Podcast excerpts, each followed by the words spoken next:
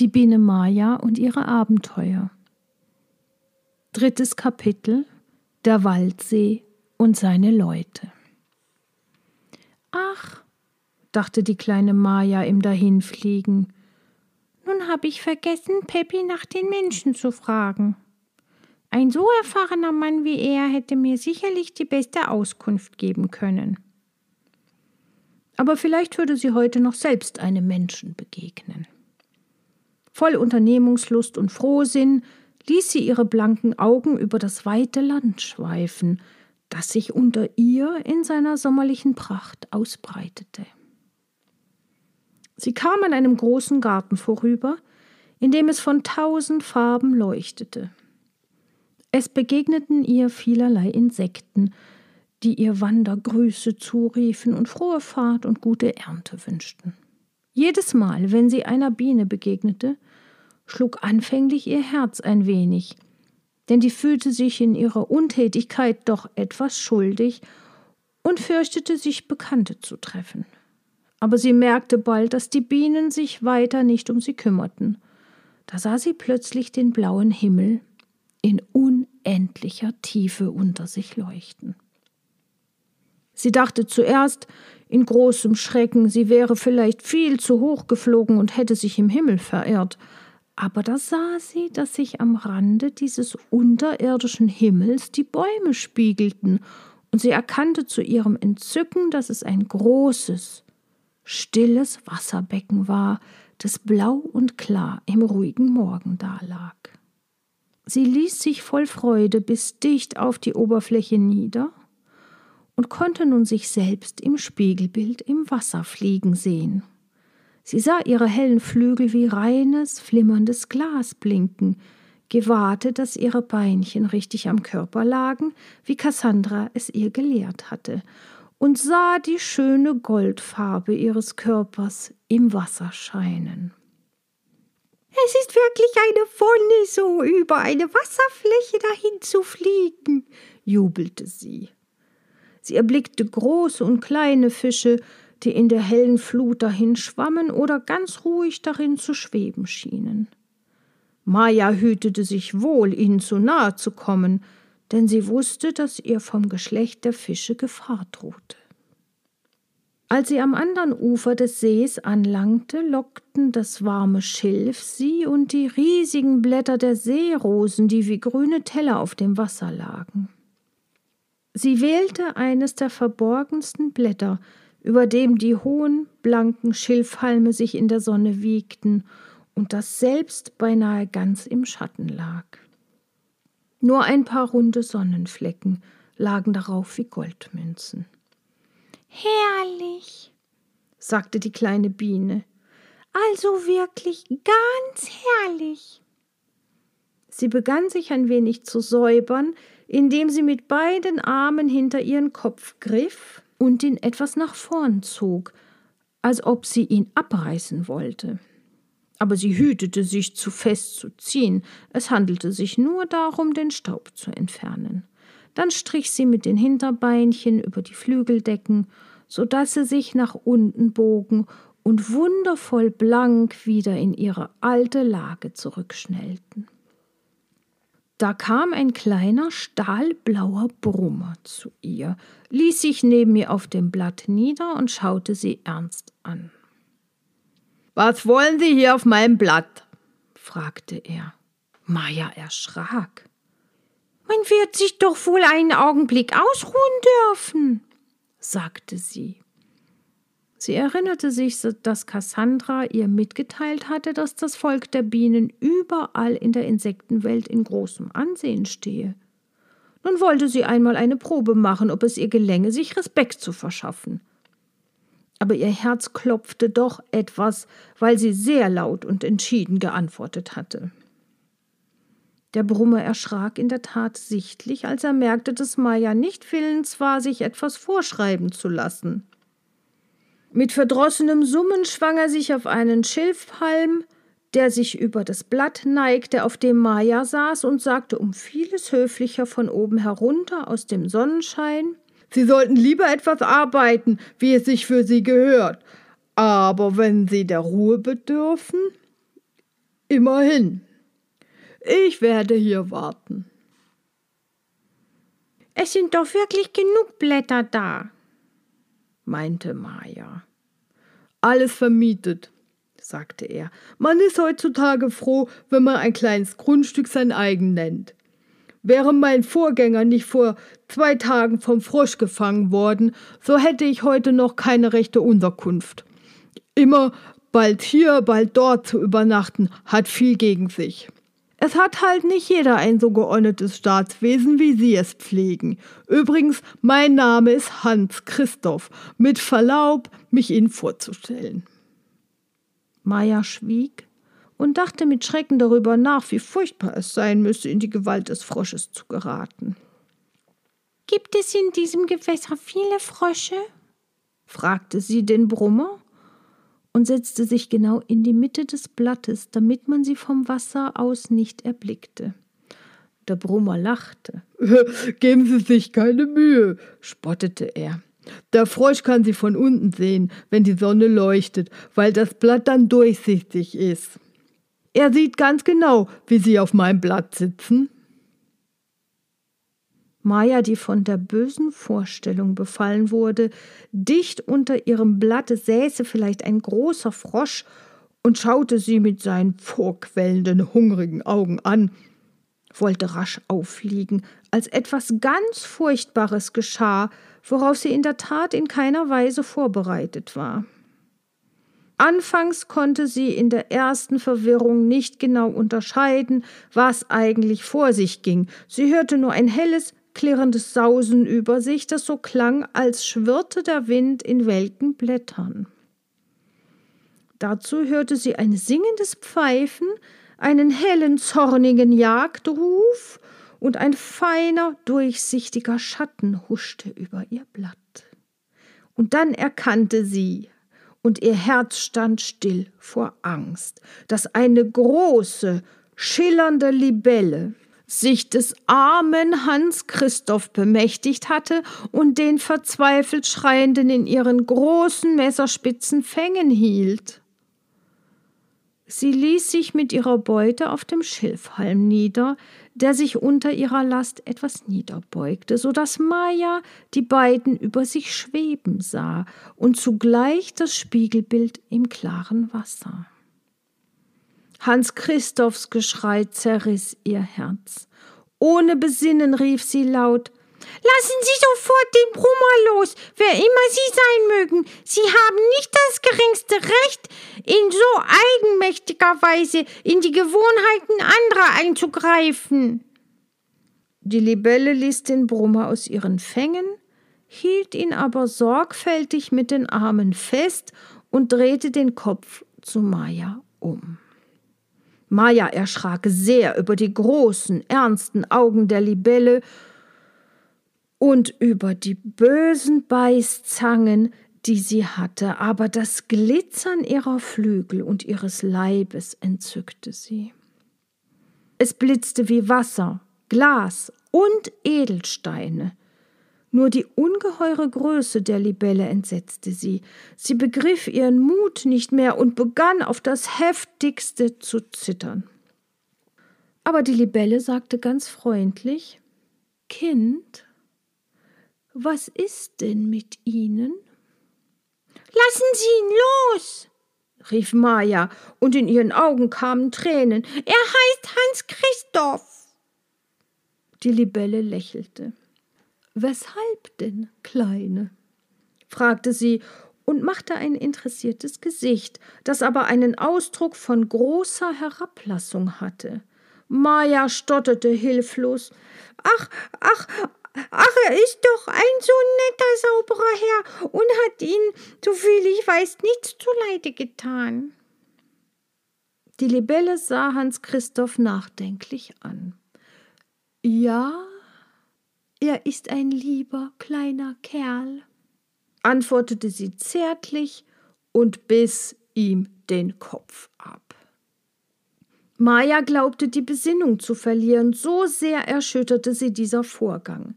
Sie konnte lang kein Wort hervorbringen, und musste nun voll Grauen die krachenden und knuspernden Laute hören, unter denen der Körper des stahlblauen Hans Christoph über ihr zerlegt wurde. Stellen Sie sich doch nicht so an, sagte die Libelle mit vollem Mund und kaute weiter. Ihre Empfindsamkeit macht nur geringen Eindruck auf mich. Machen Sie es denn besser? Augenscheinlich sind Sie noch sehr jung und haben sich im eigenen Haus nur wenig umgesehen. Wenn im Sommer das Drohnenmorden in ihrem Stock beginnt, empört sich die Umwelt nicht weniger. Und ich meinte mit mehr Recht. Maja fragte, Sind Sie fertig da oben? Sie konnte sich nicht entschließen, hinaufzusehen. Ein Bein ist noch da, sagte die Libelle. Schlucken Sie es bitte, bitte herunter, dann werde ich Ihnen antworten, sagte Maja, die genau wusste, weshalb die Drohnen im Sommer im Bienenstock getötet werden mussten und die sich über die Dummheit der Libelle ärgerte. Aber unterstehen Sie sich nicht, mir auch nur um einen Schritt näher zu treten. Ich würde mich nicht besinnen, unverzüglich von meinem Stachel Gebrauch zu machen. Die kleine Maja war wirklich sehr ärgerlich geworden. Zum ersten Mal erwähnte sie ihren Stachel und zum ersten Mal freute sie sich dieser Waffe. Die Libelle machte böse Augen. Sie hatte ihre Mahlzeit beendet und saß nun etwas geduckt da, schaute Maja lauernd an und sah aus wie ein Raubtier, das im Begriff ist, sich auf seine Beute zu stürzen.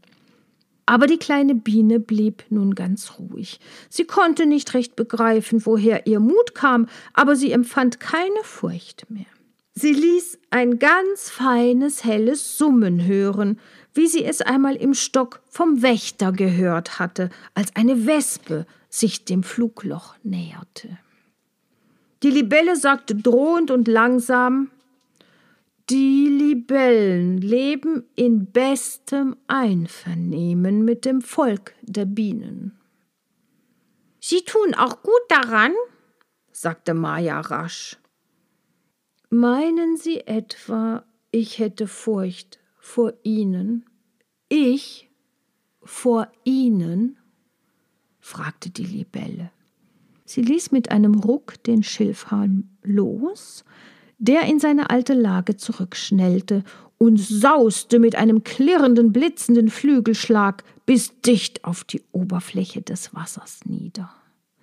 Es sah ganz herrlich aus, wie sie sich im See spiegelte. Man glaubte, zwei Libellen zu sehen, und beide bewegten ihre gläsernen Flügel so rasch und fein, dass es aussah, als flöße ein heller Silberschein um sie her.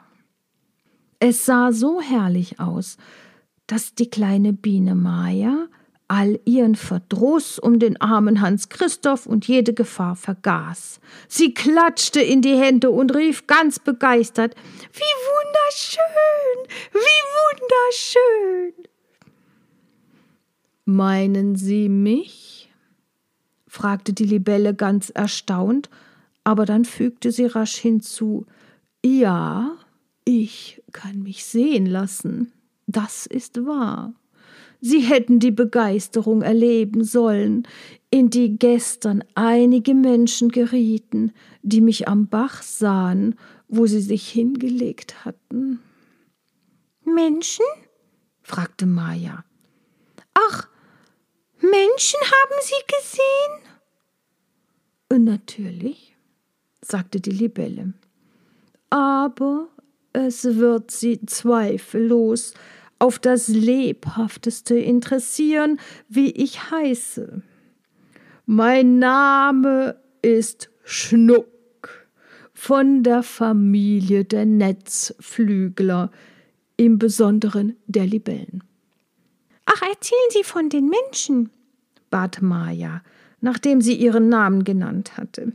Die Libelle schien versöhnt. Sie setzte sich neben Maja auf das Blatt und die kleine Biene ließ es zu. Sie wusste, dass Schnuck sich hüten würde, ihr zu nahe zu treten. Haben die Menschen einen Stachel? fragte Maja. Mein Gott, sagte Schnuck, was sollten Sie wohl damit anfangen? Nein, Sie haben schlimmere Waffen gegen uns und sie sind uns sehr gefährlich. Es gibt niemand, der nicht Angst vor ihnen hätte, besonders vor den Kleinen, bei denen man die beiden Beine deutlich unterscheiden kann. Diese heißen Knaben. Stellen Sie ihnen nach? fragte Maja ganz atemlos vor Erregung. Ja, ist Ihnen das denn nicht verständlich? fragte Schnuck mit einem Blick über ihre Flügel. Ich bin nur selten einem Menschen begegnet, der nicht den Versuch gemacht hätte, mich zu greifen. Ja, aber weshalb denn nur? fragte Maja ängstlich. Wir haben eben etwas sehr Anziehendes, sagte Schnuck mit einem bescheidenen Lächeln und sah schräg vor sich nieder. Einen anderen Grund weiß ich nicht. Es ist vorgekommen, dass Leute unserer Familie, die sich haben greifen lassen, die furchtbarsten Qualen und zuletzt den Tod haben erleiden müssen.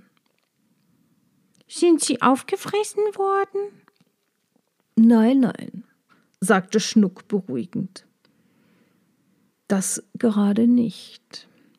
So viel bekannt ist, nährt sich der Mensch nicht von Libellen.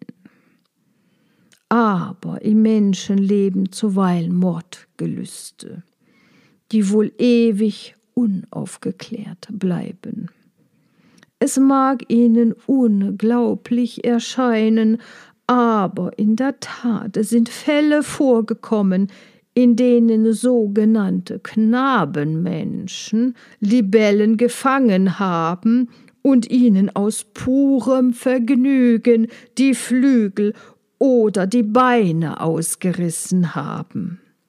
Sie zweifeln, ja, natürlich zweifle ich daran, sagte Maja entrüstet. Schnuck zuckte die glitzernden Augen. Ihr Gesicht sah ganz alt aus vor Erkenntnis. Ach, wenn man einmal offen sein dürfte, sagte sie, ganz blass vor Traurigkeit. Ich hatte einen Bruder. Er berechtigte zu den besten Hoffnungen. Nur war er etwas leichtsinnig und leider sehr neugierig. Er fiel in die Hände eines Knaben, der ihm unversehens ein Netz überwarf, das an einer Stange befestigt war. Sagen Sie selbst, wer denkt an sowas? Nein, antwortete die kleine Maja, an so etwas habe ich niemals gedacht. Die Libelle sah ihn an.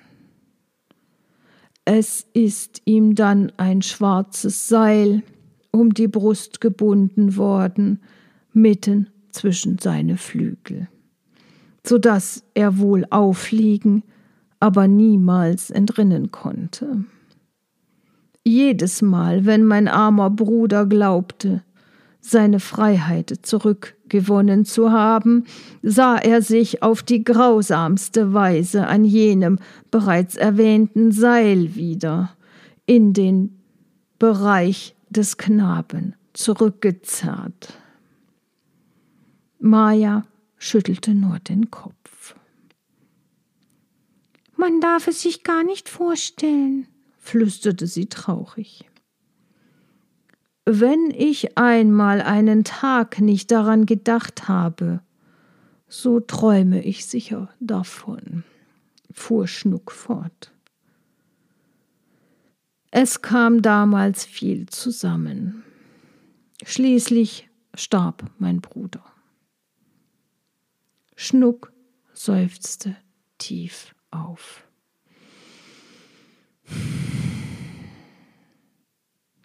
Woran starb er? fragte Maja in aufrichtiger Teilnahme. Schnuck konnte nicht gleich antworten. Große Tränen brachen aus ihren Augen und liefen langsam über die Wangen. Er ist in die Tasche gesteckt worden, schluchzte sie. Das hält niemand aus. Was ist das? Fragte Maja ängstlich, die kaum in der Lage war, so viel Neues und Böses auf einmal zu verstehen und zu bewältigen. Die Tasche, erklärte ihr Schnuck, ist eine Vorratskammer, die die Menschen in ihrem äußeren Fell haben. Aber was glauben Sie, dass sonst noch darin war? Oh, in welch furchtbarer Gesellschaft musste mein armer Bruder seine letzten Atemzüge tun. Sie werden niemals darauf kommen. Nein, sagte Maja mit bebendem Atem. Ich werde es nicht. Hm, hm, vielleicht Honig? Äh, nein, nein, meinte Schnuck, sehr wichtig und sehr traurig zugleich. Honig äh, werden Sie selten in den Taschen der Menschen finden. Ich will Ihnen sagen, was darin war. Es waren ein Frosch, ein Taschenschwert und eine gelbe Rübe. Nun? Schaurig, flüsterte Maja. Was ist ein Taschenschwert? Es ist ähm, gewissermaßen ein künstlicher Stachel des Menschen. Da ihm die Natur diese Waffe versagt hat, sucht er sie nachzubilden. Der Frosch war Gottlob bereits im Begriff, das Zeitliche zu segnen. Er hatte ein Auge verloren, ein Bein gebrochen und sein Unterkiefer war ausgerenkt. Aber sobald mein Bruder in der Tasche erschien, zischte der Frosch auf seinem schiefen Maul. Wenn ich genesen bin, werde ich sie unverzüglich verzehren. Dabei schielte er mit dem übrig gebliebenen Auge auf den bedauernswerten Ankömmling. Dieser Blick muss in der Dämmerung des Gefängnisses auf das Furchtbarste gewirkt haben.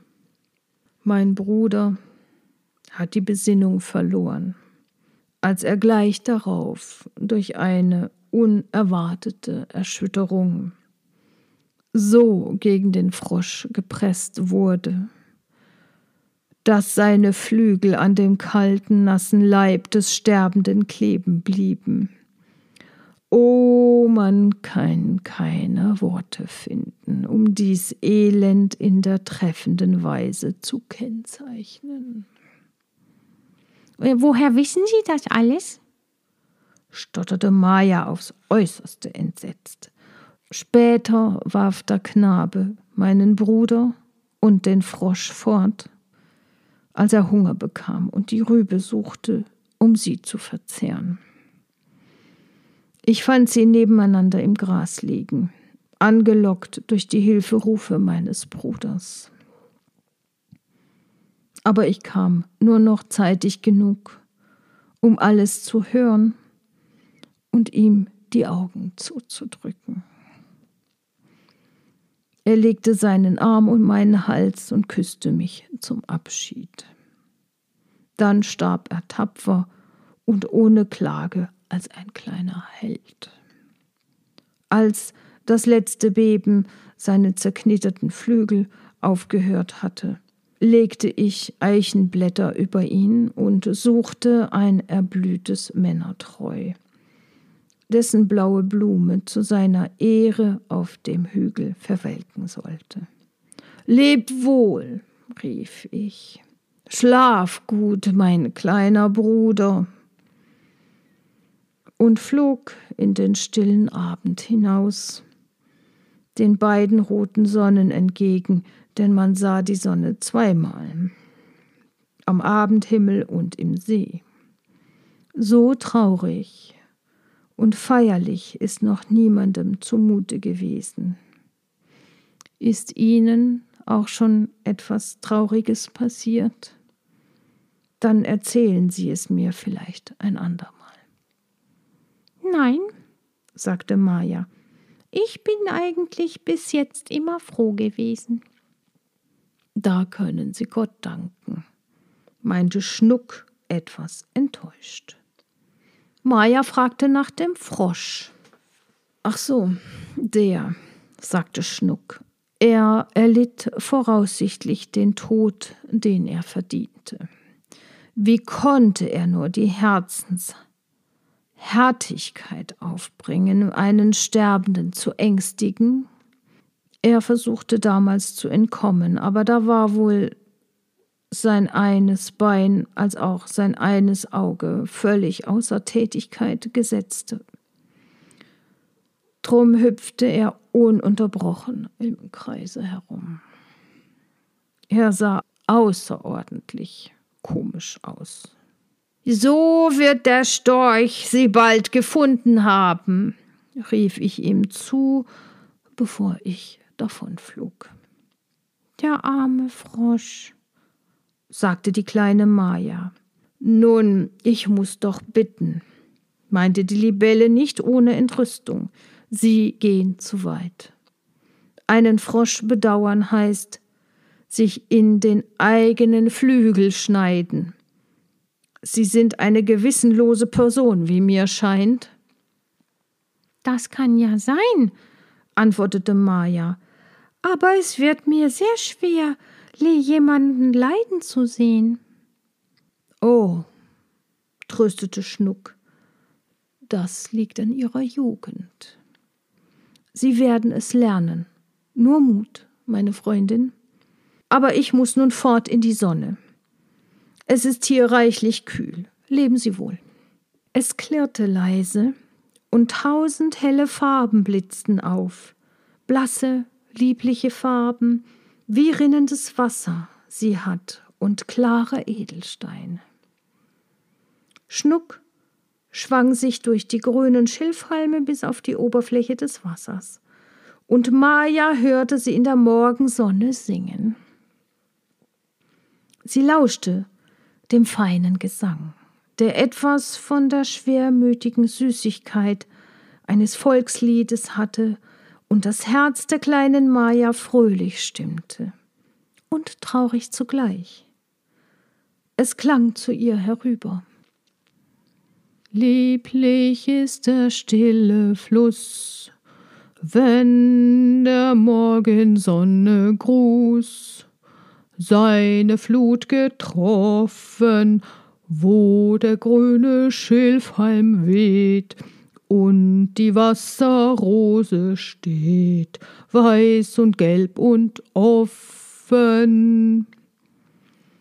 Warmer Duft und Wind und Flut, auf den Flügeln Sonnenglut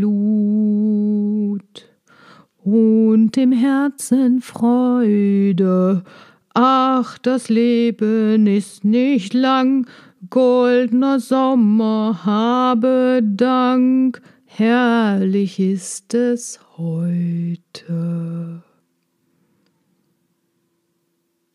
Horch, das Lied der Libelle erschallt, rief ein weißer Schmetterling seiner Freundin zu. Sie schaukelten sich dicht an Maja vorüber durch das strahlende Blau des schönen Tages. Da hob auch die kleine Biene ihre Flügel, und mit leisem Summen begrüßte sie den silbernen See zum Abschied und flog landeinwärts davon.